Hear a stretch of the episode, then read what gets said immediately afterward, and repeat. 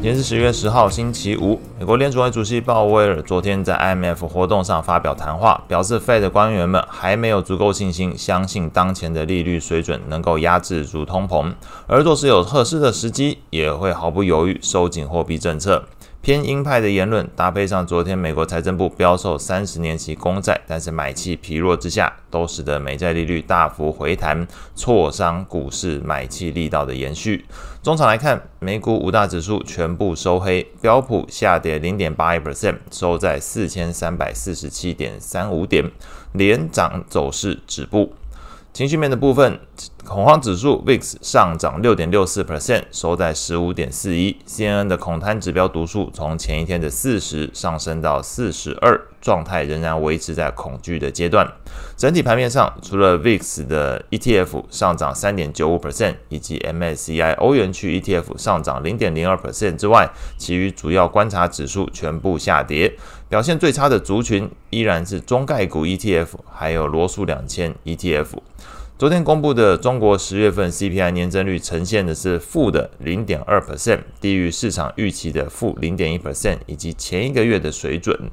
那 PPI 的部分年增率则是从上个月的负二点五 percent 进一步下滑到负二点六 percent。可以听到这个中国的情况，在 CPI 跟 PPI 都呈现下滑之过程里面，CPI 甚至是呈现通缩的背景之下，中概股走势疲弱，有它的道理。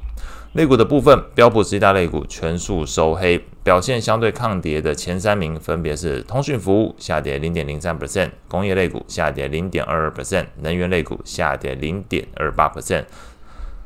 个股消息的部分，NVIDIA 股价上涨零点八一 percent，消息面是传出上个月遭到美国政府禁止部分晶片向中国出口之后，NVIDIA 已经改良出三款可以绕开出口禁令，应该说可能可以绕开中国的出口禁令，那预计可以出口到中国的这消息之下呢，消息面利多股价上涨零点八一 percent。迪士尼的部分，上一季的财报获利优于市场预期，同时串流平台的亏损幅度缩小，使得昨天股价大涨六点九 percent。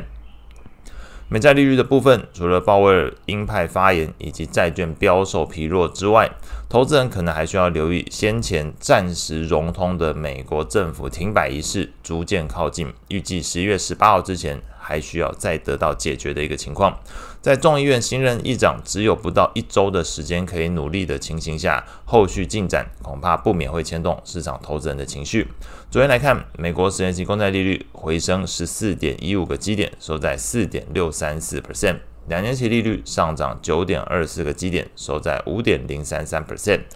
重新收复五 percent 大关。长天期美国公债 ETF TLT 昨天是下跌二点三 percent。投资等级债券 ETF LQD 则是下跌一点零一 percent，高收益债 ETF HYG 则是下跌零点六一 percent。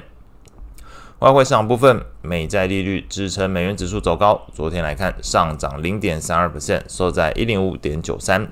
日本央行行长昨天在谈话中暗示着不会急着实现货币政策正常化，原因是日本目前要维持通膨能够持续达到两 percent 目标，其实并不容易，有它的相当难度。织田河南的一番鸽派言论，搭配昨天美日利差扩大，使得日元贬值零点二五 percent，收在一五一点三五。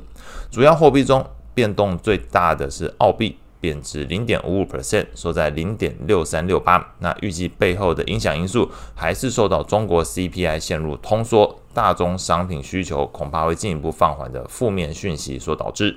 那以上是今天的所有内容，祝大家有美好的一天。